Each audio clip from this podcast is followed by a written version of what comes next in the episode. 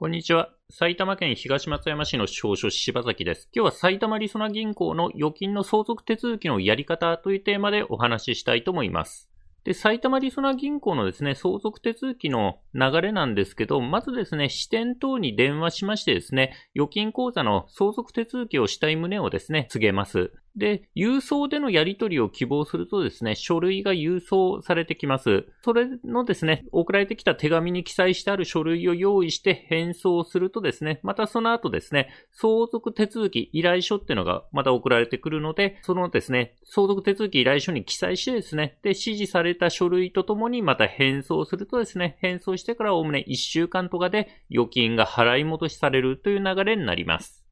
ちなみにですね、このチャンネルではシニア世代とそのご家族向けにですね、相続とかの手続きについて分かりやすく解説することを心がけて発信をしております。では本題に戻りまして、預金をですね、埼玉りそな銀行で預金をお持ちの方が亡くなった場合ですね、どういう手続きをするのか。えー、まずですね、通帳とかの表紙の裏にですね、支店の電話番号とか書いてありますので、もしくはですね、インターネット等で支店の電話番号をですね、調べてですね、またはですね、最寄りの支店の電話番号をですね、探してですね、電話をすると。で、口座名義人が亡くなったので、預金の相続手続きをしたいとですね、電話で連絡してください。で、電話で連絡するとですね、その預金の口座からのですね、ATM、キャッシュカードでの出し入れっていうのはできなくなりますし、あとは振り込みとかですね、公共料金等の引き落としもですね、まあ、止まってしまうかと思いますので、その辺ですね、例えば公共料金の支払い方法は変更したりですね、振り込みについてもですね、例えば家賃をその口座に振り込んでもらってたっていう場合はですね、借主さんの方に連絡して別の口座にというふうにですね、連絡するようにした方がよろしいかと思います。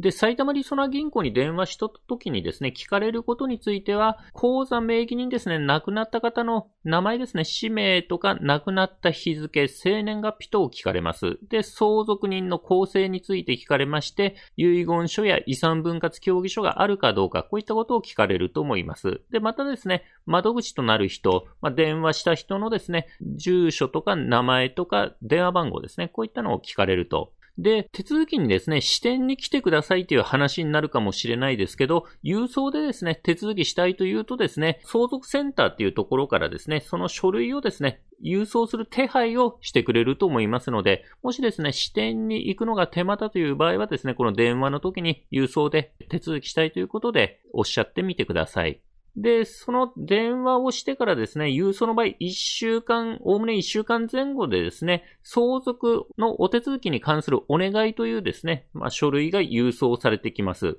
で、その中にですね、用意してほしい書類ということで書いてありまして、必ず用意する書類としてですね、亡くなった日時等を確認できる書類ということで、亡くなった人の死亡年月日を確認できる書類として、例えば戸籍謄本とか除籍謄本、まあ、戸籍、亡くなった方の戸籍謄本取ればですね、死亡年月日が入ってると思いますので、まずそういう戸籍が必要であると。で、もしくはですね、法務局でですね、法定相続情報一覧図の写しってのをですね、取得する場合はそれでもいいということですね。まあ、また死亡診断書等と書いてあります。で、今度ですね、申し出人、連絡した人がですね、相続人であることを確認できる書類ということで、例えばですね、その亡くなった人と同じ戸籍謄本に入ってるですね、配偶者とか子供であればですね、まあ、相続人であるっていうのは、その戸籍等本でわかるということになりますし、子供の場合はですね、まあ、亡くなった人の戸籍等本と、あと自分のですね、現在の戸籍等本取ればですね、例えば親御さんが亡くなっている場合はですね、まあ父とか母の欄、自分の戸籍の父とか母の欄にですね、亡くなった人の名前が書いてあるので、それで相続人であるってことを確認できると思います。あとはですね、用意する書類として、相続人から委任を受けた代理人の場合、まあ、例えば事業と司法書士とかに依頼している場合はですね、その委任状とですね、あとは相続人の印鑑証明書6ヶ月以内を送り返してくださいということで書いてあります。あとですね、遺言書が作成されている場合は遺言書も送ってくださいということで書いてあります。なので、まず必ず用意する書類はこういう書類で返信用封筒があるのでですね、それで送り返してください。銀行の方に送り返してくださいということで書いてあります。あとはですね、すでに用意している場合はですね、こういった書類も一緒に送ってくださいということで書いてあります。例えば、遺産分割協議書を作ってある場合は、一緒に送るということですね。であとは、相続人を確認するための戸籍謄本とか除籍謄本。もしくは法定相続情報一覧図の写しということでですね、相続人が誰かっていう証明するためにですね、まあ、戸籍謄本一式を送ってください。まあ、用意してれば送ってくださいということですね。基本的には、親御さんが亡くなってる、で、相続人が配偶者とか子供の場合ですね、子供が相続人に入ってくる場合は、基本的にはですね、その亡くなった親御さんの出生から死亡までの一連の戸籍謄本ですね。結婚とか転籍とかですね、戸籍の改正によって一人の人でもですね、使う戸籍謄本がありますので、生まれてから亡くなるまでの戸籍謄本全部ですね。で、あとは相続人全員の現在の戸籍謄本を取る。これが一般的なですね、相続関係を証明するためのですね、戸籍謄本になります。で、もしくはその戸籍謄本か法務局で法定相続情報一覧図を取ってる場合はですね、それでもいいですよということで書いてあります。あとは相続人のですね、印鑑証明書が用意されてるんであれば一緒に送ってくださいということですね。で、その他相続手続きのために用意している書類があれば一緒に送り返してくださいということで書いてあります。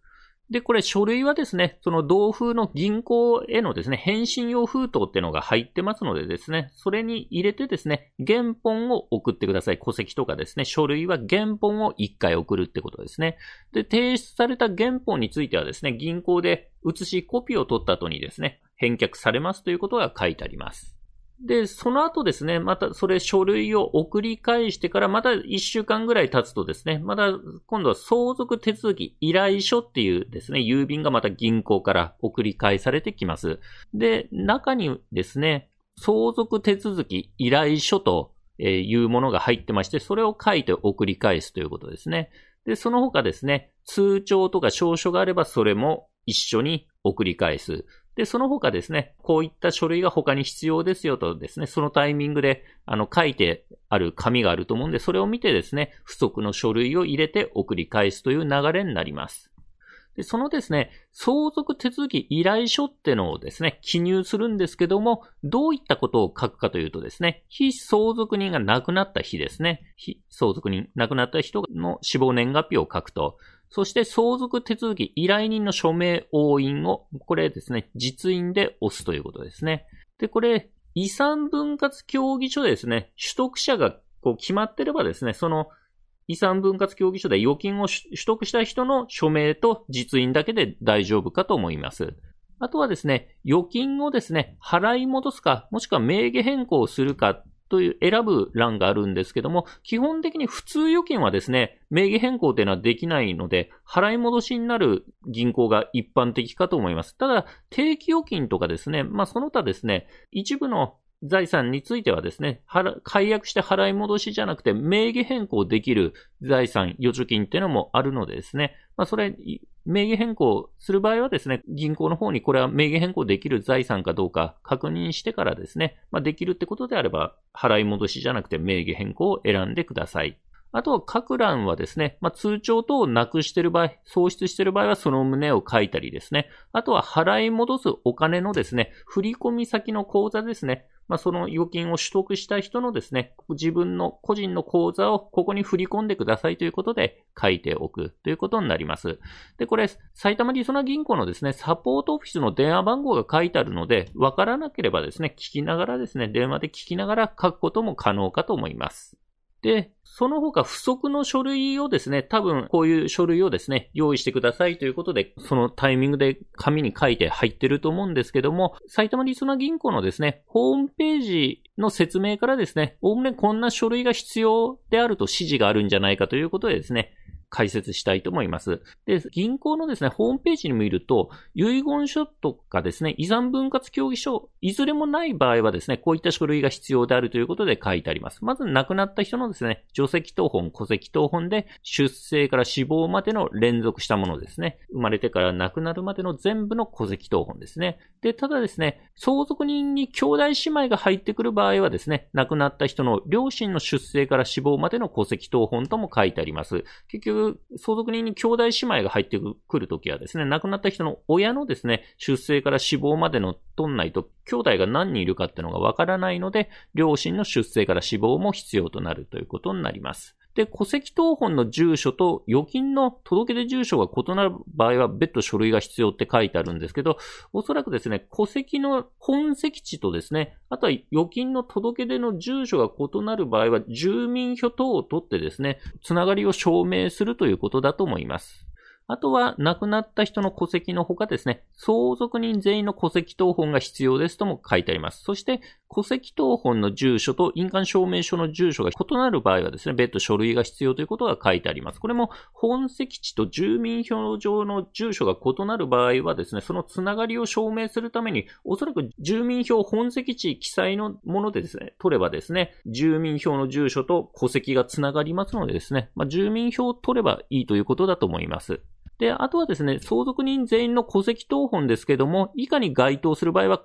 提出不要ということで、亡くなった人と同一の戸籍にいる方って書いてあります。まあ、例えば配偶者とかですね、結婚してない子供については亡くなった人と同じ戸籍謄本に入っているので、まあ、同じ戸籍は別途、もう2通目は必要ないですよという意味合いだと思います。あとは、非相続人の戸籍から結婚等で除籍されたが、現在の姓が非相続人の戸籍から確認できる方も、ま、提出不要ということで書いてあります。